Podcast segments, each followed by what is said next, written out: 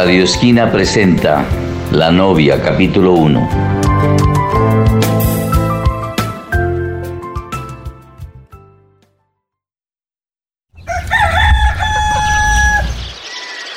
Brillan las primeras luces del alba. Varios pájaros cantan saludando al nuevo día. Doña Isabel, la dueña de la hacienda más grande de la región, en su cuarto, repite su ritual cotidiano de las 5 de la mañana. De un baúl mediano, saca una chaqueta de cuero agujereada y con negras manchas de sangre que perteneció a su esposo muerto en una pelea por linderos de la hacienda. Abraza la prenda que se moja con sus lágrimas, la besa con devoción y la pone en un asiento junto con el sombrero y los zapatos del difunto. Enciende un velón Dios te salve, y reza. María, llena eres de gracia. Reza en voz muy baja. Bendita tú eres entre todas. En la semioscuridad de la habitación Fruto de tu vientre. se pueden ver sus ojos que brillan por las lágrimas y el odio. Y como si volviera de un sueño, doña Isabel guarda cuidadosamente las prendas. Apaga las velas, sale de su habitación y cierra con llave la puerta. Se dirige a la cocina. Escucha silbidos de su hijo. La luz de su habitación está encendida y observa que se viste como si se fuera de fiesta. Niño, ¿vas de fiesta con tus amigos? No me digas que de nuevo voy a pasar el día sola. Mamá, voy a visitar a Carmen. Tú sabes que estoy enamorado, que la quiero mucho. Hoy quiero pedirle que sea mi novia. Ayer le dejé un regalo y por lo menos logré que conversara conmigo en la sala de su casa. Eh, Según su padre, ese es un buen indicio de que podría aceptarme. Estaría emocionada por ti si no supiera que ella es pariente de los asesinos de tu padre. Otra vez con eso, mamá. A duras penas alcanza a ser una prima lejana de los Félix. Nada tiene que ver con ellos realmente. La sangre es la sangre. Mamá, no sé qué hacer contigo. Primero me dices que no me encierre, que salga, que sea como los demás, que consiga novia. Y ahora que cumplo con todos tus deseos, me llenas con negros presagios y premoniciones fatídicas. Si quieres me encierro de nuevo. Al ver la gran perturbación que ha causado en su hijo, doña Isabel le da un beso y en silencio le ayuda a ponerse la chaqueta y el sombrero.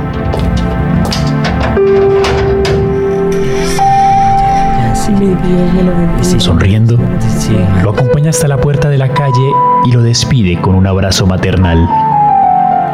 Pero descubre que lleva una navaja en su bolsillo. Decidida la sustrae y va a su cuarto en busca de un lugar para esconderla. Saúl la sigue y la increpa. La navaja, la navaja. Maldito el que inventó la navaja y el revólver y todas las armas. Madre, abre la puerta y devuélveme la navaja, no seas infantil. Los hombres debemos andar armados. Es parte de nuestra naturaleza. Nada va a pasarme. Si vas a salir, te vas de aquí sin nada que pueda traer la desgracia sobre ti. Tu padre llevaba una navaja y como un imán atrajo sobre su cuerpo mil hojas afiladas. Madre, tengo que cortar flores para llevarle a Carmen. Dame la navaja, por favor. Nunca. Si vas a dejarme sola, vete. Pero te vas sin armas. Así sabré que puedo volver a verte. Sabiendo del débil estado mental de su madre, Saúl desiste. Se dirige a la puerta de la calle y desde allí se despide. Descansa, madre. No voy a demorarme. Dame la bendición.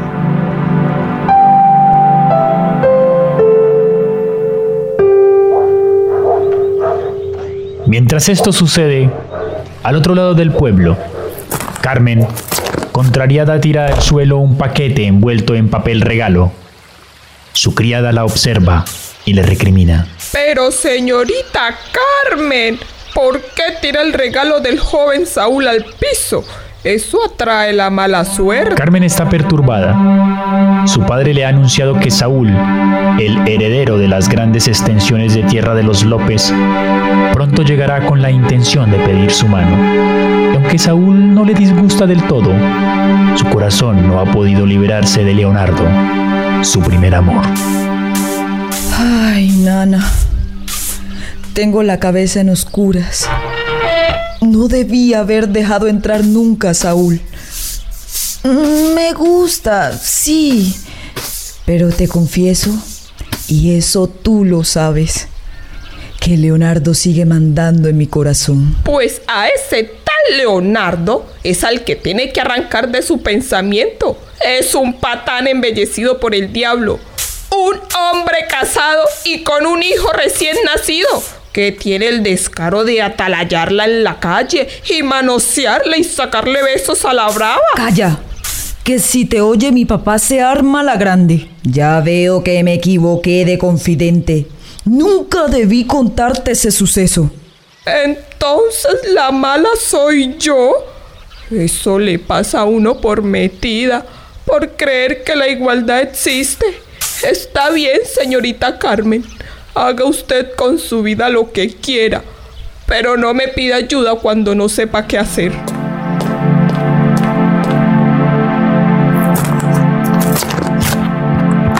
La criada sale. Carmen recoge del suelo el paquete que Saúl ha enviado para afianzar su compromiso. Lo abre. Es un hermoso collar de perlas. Ay, Saúl. Las perlas son lágrimas. ¿No tenías otra cosa que quitarle a tu madre para regalarme? Con desdén, tira el collar en uno de los cajones de su tocador y se sienta en la cama con la cabeza metida entre sus brazos. Quiere encontrar una salida a su dilema. Sabe que la vieja criada tiene razón que Leonardo, por encontrar una mejor situación económica, se casó con su prima, la hija del alcalde, y que tiene un bebé y una familia a la que hay que respetar. Sabe que Saúl es un hombre libre, bien educado, formal, heredero además de muchas tierras. Saúl le gusta, pero no soporta la mirada de doña Isabel, mirada de loca por su mente solo pasan imágenes de Leonardo y su último encuentro callejero. No ha podido dejar de soñar que nuevamente está en sus brazos y que hacen el amor apasionadamente. Tocan a la puerta. Carmen escucha la voz de Saúl y la de su padre en la sala.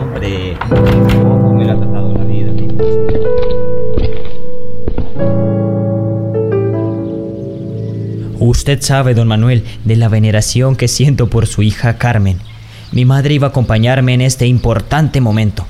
Eh, pero usted sabe, ella sufre de los nervios y de migraña. Le molesta la luz del sol, usted comprende.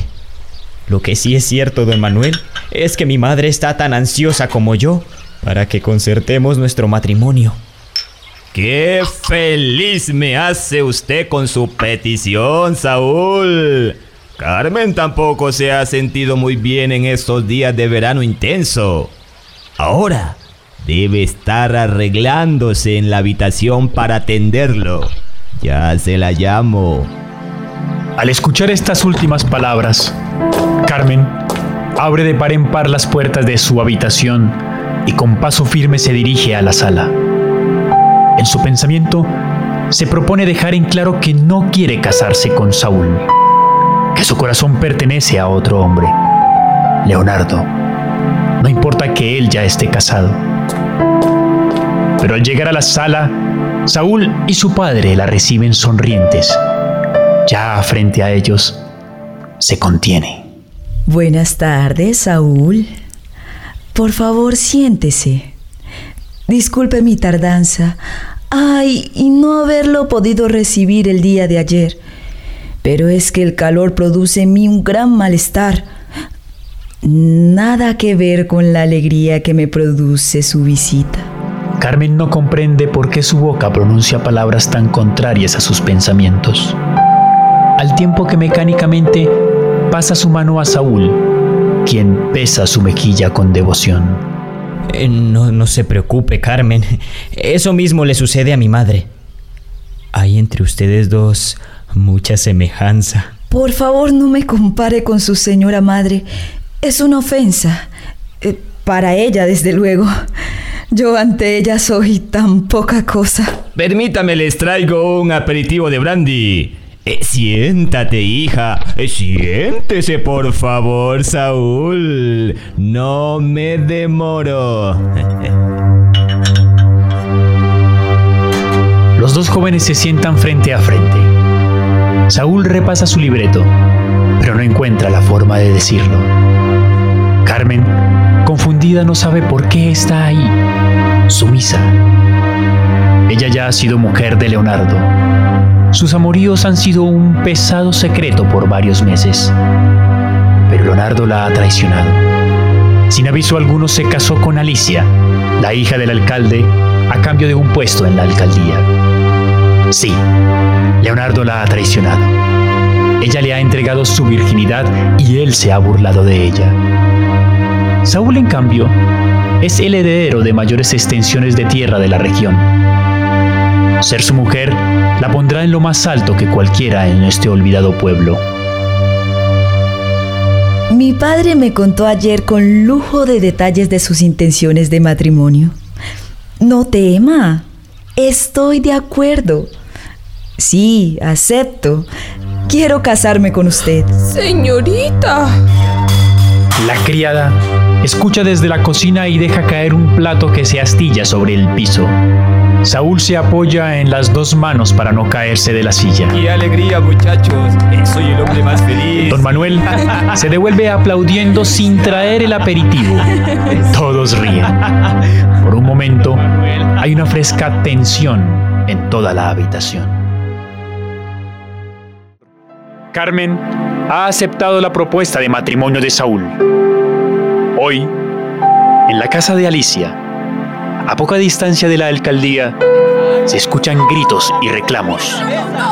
Es Alicia, la hija del alcalde que discute con su esposo, Leonardo. Leonardo, te lo advierto. No voy a ser un juguete tuyo. No me vengas a negar lo que los peones de mi padre me confirman.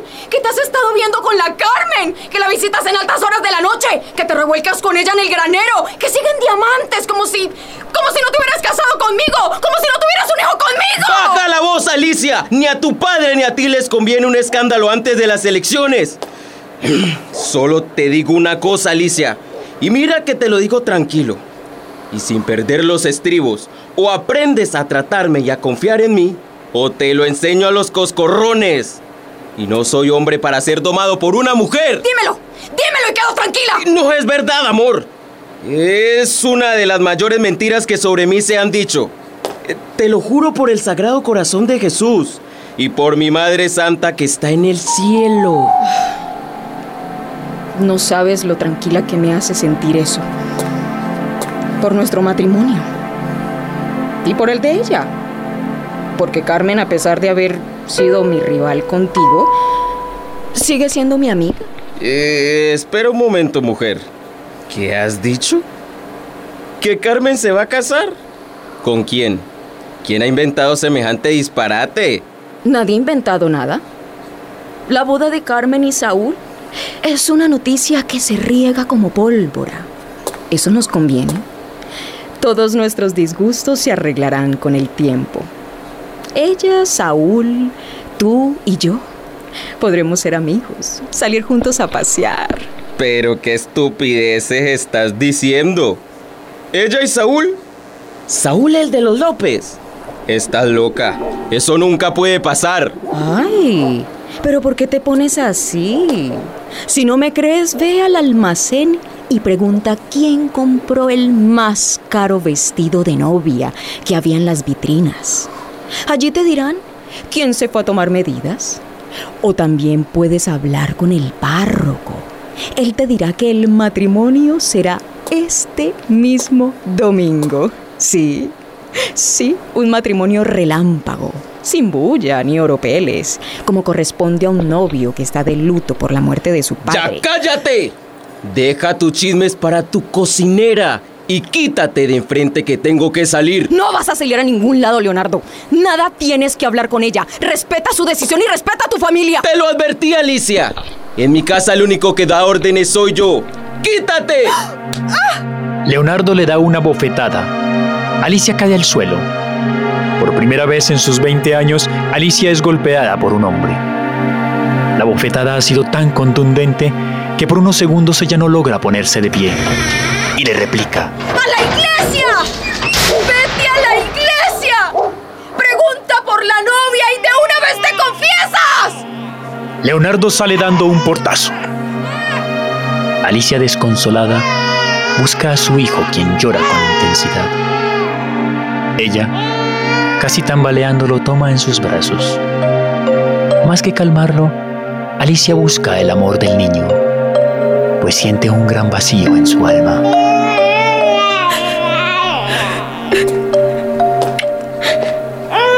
No ha sido nada, bebé. No llores. Es que tu padre está confundido. No. Tu padre es un patán. Y esta va a ser la primera y la última vez que me da un golpe.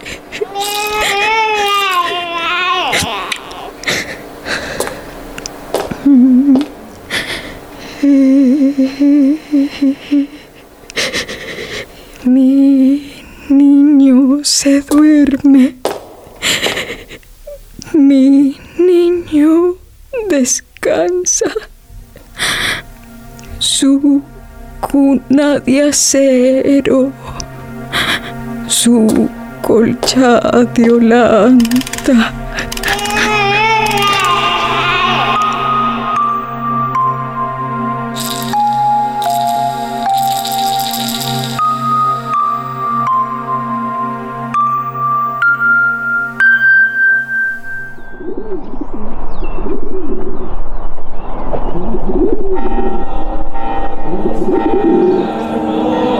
Es domingo.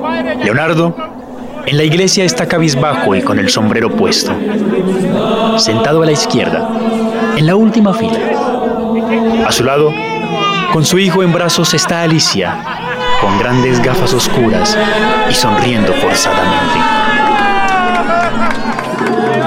En la primera fila, sentada sobre almohadillas rojas de terciopelo, está doña Isabel, vestida toda de negro, con un velo que le cubre la cara.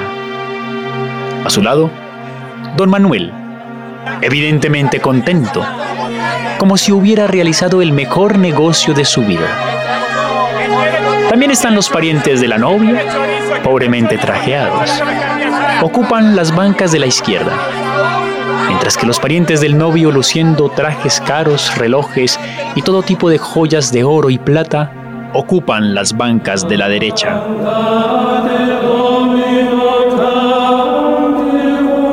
Yo los declaro marido y mujer.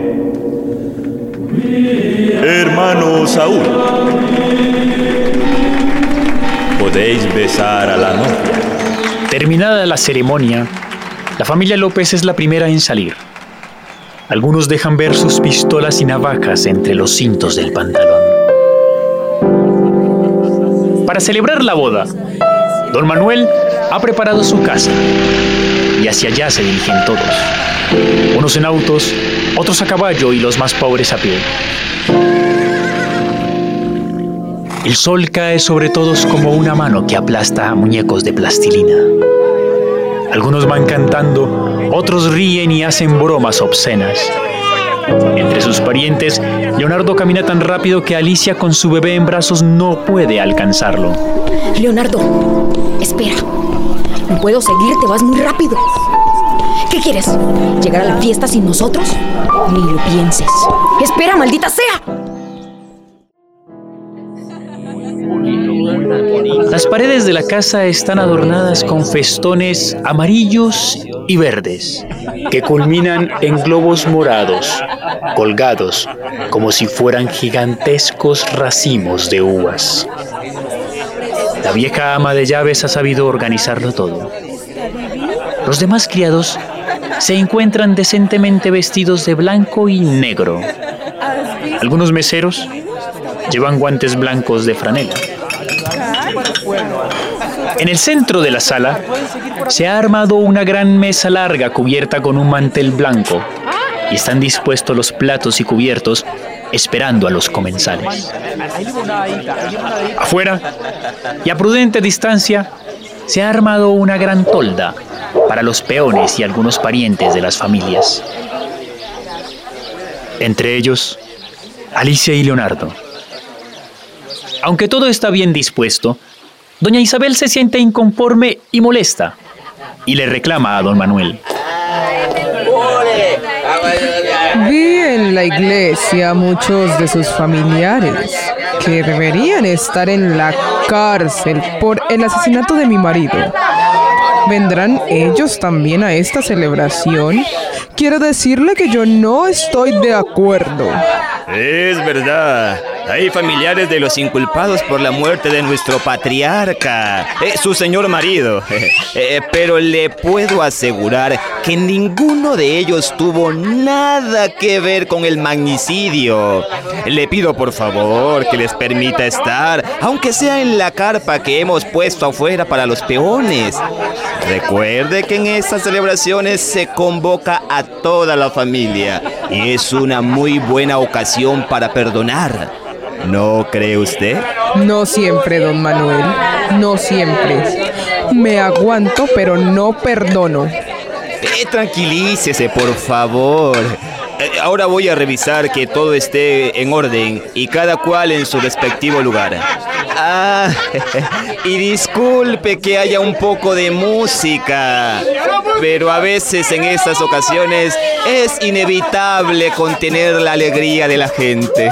Pero que no entren músicos a la casa. Que se vayan a la carpa y que sean discretos. Nada de trovas vulgares y de doble sentido. Así será, doña Isabel. A eso es algo. Eh, por favor, por favor, tráiganle a doña Isabel un refresco. Doña Isabel se queda en la sala. Sentada en una poltrona se abanica y toma su refresco. Los invitados más cercanos de su familia van entrando y después de saludarla con venias y besos en sus manos enguantadas, se toman la sala en grupos pequeños.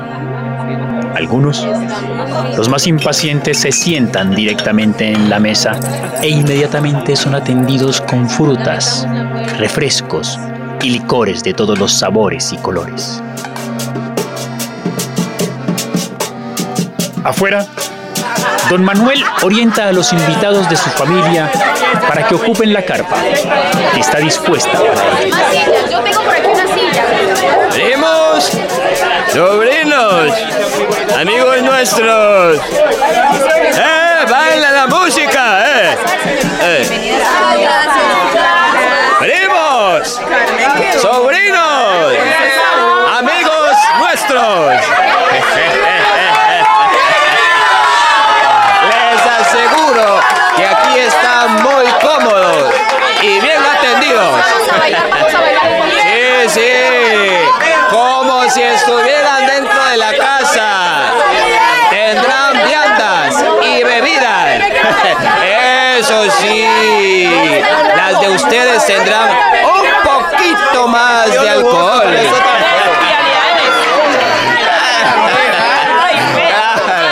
Eh, eh, sí, sí, que vivan. Comprendan que la familia del novio está de luto. Además aquí circula el aire y hace menos calor que allá adentro.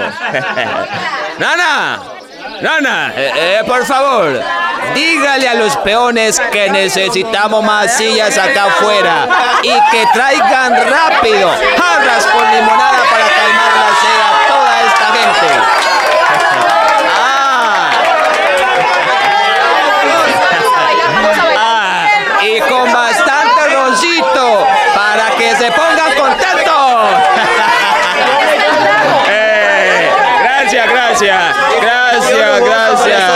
gracias. Por venir familia. Y a disfrutar, se dijo.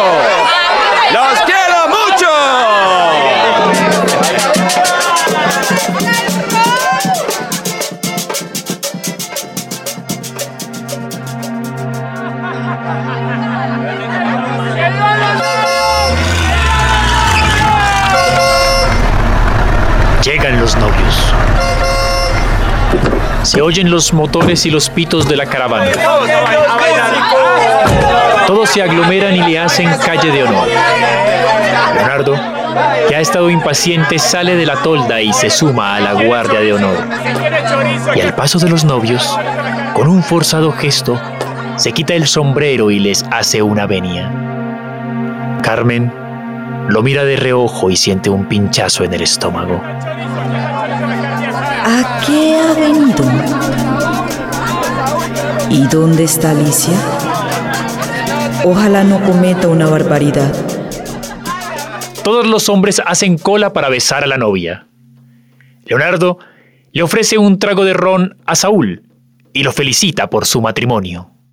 Carmen sonríe y deja que Leonardo levante su blanco velo y la bese en la mejilla, mientras aprieta una de sus manos y le entrega un pequeño papel. ¡Que vivan los novios! En nombre de Carmen y el mío, les damos infinitas gracias a todos por venir a acompañarnos. ¡Eh, ¡Salud!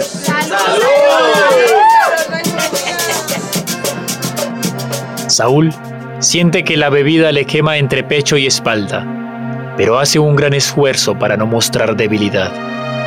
Leonardo hace un gesto de brindis por los dos y se lleva una botella a la boca hasta dejarla vacía. Luego, da la vuelta y se une al grupo de la tolda, donde se sirven platos de arroz y bandejas con frutas de varias especies. No faltan las jarras de limón y ron, que se vacían rápidamente. Saúl, dile a tu madre que ya la saludo. El calor me ha dado dolor de cabeza. Voy a aflojarme un poco el tocado y ya regreso. Eh, ¿Te sientes mal? Espera para que la nana te acompañe. ¿Quieres que te prepare algo? No, no quiero compañía. Puedo arreglármela sola. Ve, acompaña a tu madre que se ve aislada e incómoda. En poco tiempo me uno a ustedes. Señorita Carmen, ¿se siente mal? ¿La acompaño? No, nana. Tengo un pequeño malestar en la cabeza, pero quédate atendiendo a los invitados de Saúl y doña Isabel. No quiero que se sientan mal atendidos. Pero señorita, se ha puesto usted pálida. Pareciera que fuera a desmayarse. Calla y deja de llamar la atención sobre mí, nana. Vete a tus tareas y déjame en paz. Como mande, señora Carmen. Yo solo quería ser amable. Carmen entra a la casa empuñando en su mano el papel. La criada se aleja sollozando.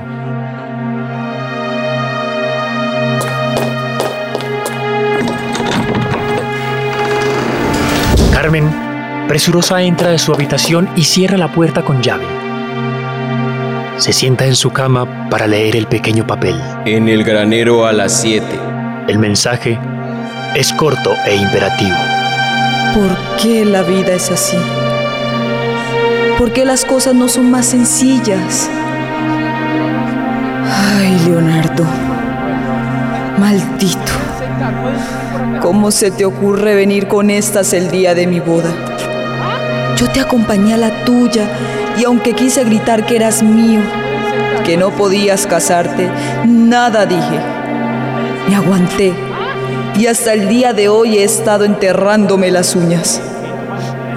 No voy a ir, Leonardo. No te saldrás con la tuya. Esta vez mi voluntad será más fuerte. Carmen se sienta en la cama con la cabeza metida entre sus brazos. Ella hubiera querido creer que con su matrimonio, a pesar de la pasión, las cosas tomarían un nuevo rumbo y que Leonardo se olvidaría de ella y se dedicaría a la política con su suegro y al cuidado con su hijo, y hasta terminaría amando a Alicia. También creyó que a partir de la bendición en la iglesia su corazón dejaría de sentir cualquier inquietud por Leonardo, que ella podría llegar a amar a Saúl, un hombre bueno y de familia poderosa.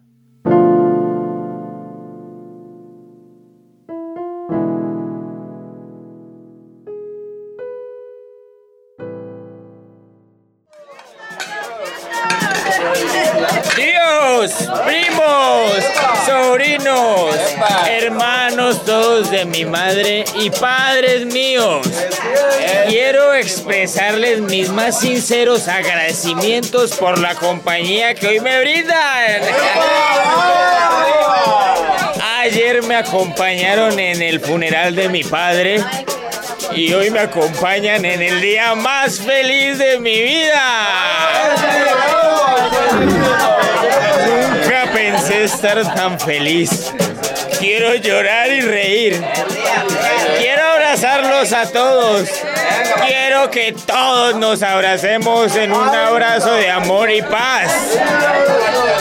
Don Manuel, por favor, haga pasar usted a todos los Félix, sus familiares, que somos todos una sola familia. ¡Eso nunca! Estás borracho, hijo. El señor Manuel ya habló con su gente y todo el mundo está conforme. ¡Qué feliz me hace usted con su petición, Saúl! Eh, pe- pe- pero eso, eso no es posible. Eh, no cabríamos todos en la casa. Madre, ninguno de los que están afuera tuvo nada que ver con la muerte de nuestro padre. Ellos, ellos ahora son nuestros cuñados, mi familia. Debemos perdonar el pasado y unirnos todos en un abrazo. ¡Cállate! Doña Isabel abofetea a su hijo. Saúl, sorprendido, deja de hablar. Mira a todos como si no los reconociera y se sienta cabizbajo. Luego, levanta su cabeza y dice con voz infantil. ¿Dónde está mi mujer? ¿Dónde está Carmen, mi esposa? Ella es de ahora en adelante mi verdadera dueña. Carmen, ven, tira tu ramo para ver cuál de las López ha de casarse después de ti. Y te doy permiso para que dejes sacar las ligas de uno de estos muchachotes. ¡Carmen! Por favor, llamen a Carmen. Es verdad. Aquí debía estar ella, acompañando a su marido, atendiendo a sus invitados personalmente. Ella no demora. Él no se sentía bien. Ninguna novia se siente bien el día de la boda, pero las reglas de la cortesía deben ser respetadas. Nana, dile, dile por favor a Carmen que se presente. Que su marido y los invitados la reclaman. Sí, señor. Yo iré a buscarla, sí. Feliz por la misión asignada, la criada hace una pequeña venia y sale precipitada hacia la habitación de Carmen. Señorita Carmen. ¿Se siente mal? Golpea y llama varias veces. Al no obtener respuesta, decide usar las llaves que tiene en su poder. Al abrir, ve la habitación vacía. El velo y los zapatos de la novia tirados en el piso y la ventana abierta. La criada se sienta en la cama y mete su cabeza entre sus manos. Solloza. Quiere que la tierra se abra y se la trague. No puede ser portadora de una noticia tan nefasta.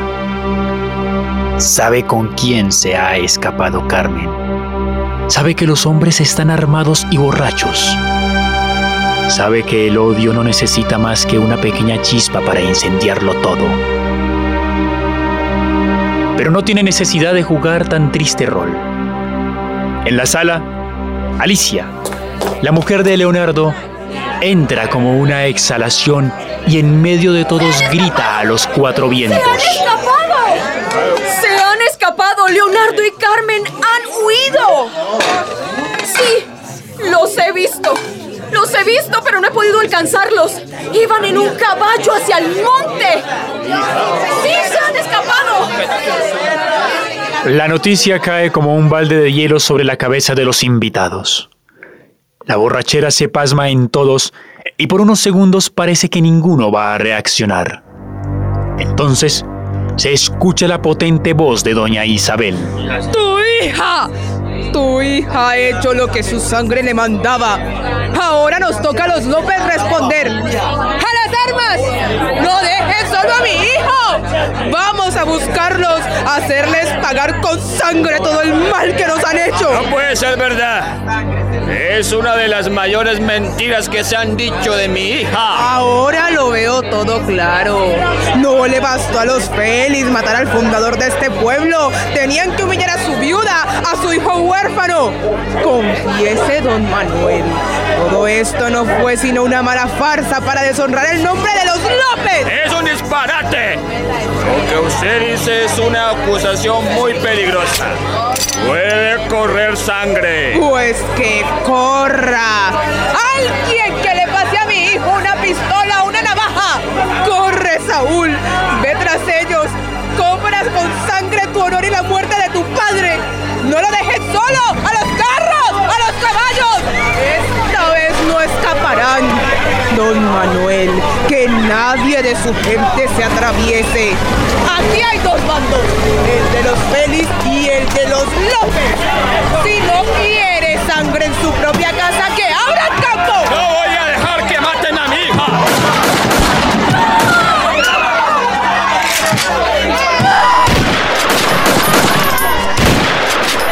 Mientras Saúl persigue a los amantes, los dos grupos se enfrentan en una lucha despiadada. Se cuenta que los López hicieron uso de sus pistolas, pero los Félix los superaban en número y alcanzaron a pasar a muchos a cuchillo. Un historiador local escribió que todo no había sido más que una triquiñuela del partido de los Félix para emboscar a los López y acabar con ellos de forma definitiva. En cuanto a Saúl y Leonardo, se enfrentaron como dos gladiadores y se dieron muerte con sus navajas. Carmen, la novia, fue encontrada llorando sobre los dos cadáveres.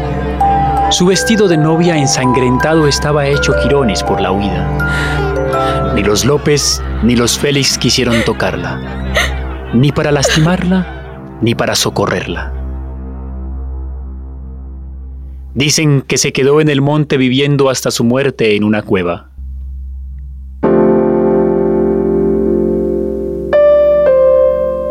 Después de la escaramuza, el gobierno nacional, atemorizado por la noticia y previendo una rebelión en toda la zona, mandó al ejército. Los presos y los muertos acusados de la rebelión pertenecían todos a los Félix.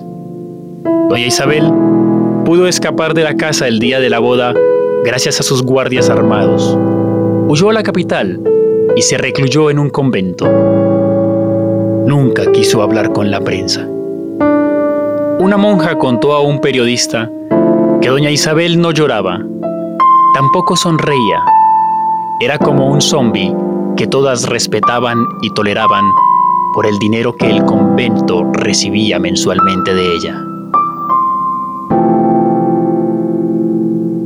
Esta ha sido la historia de la novia, cuento basado en una realidad que se repite año tras año. Solo una verdadera paz podrá terminar con este círculo de muerte y de venganza.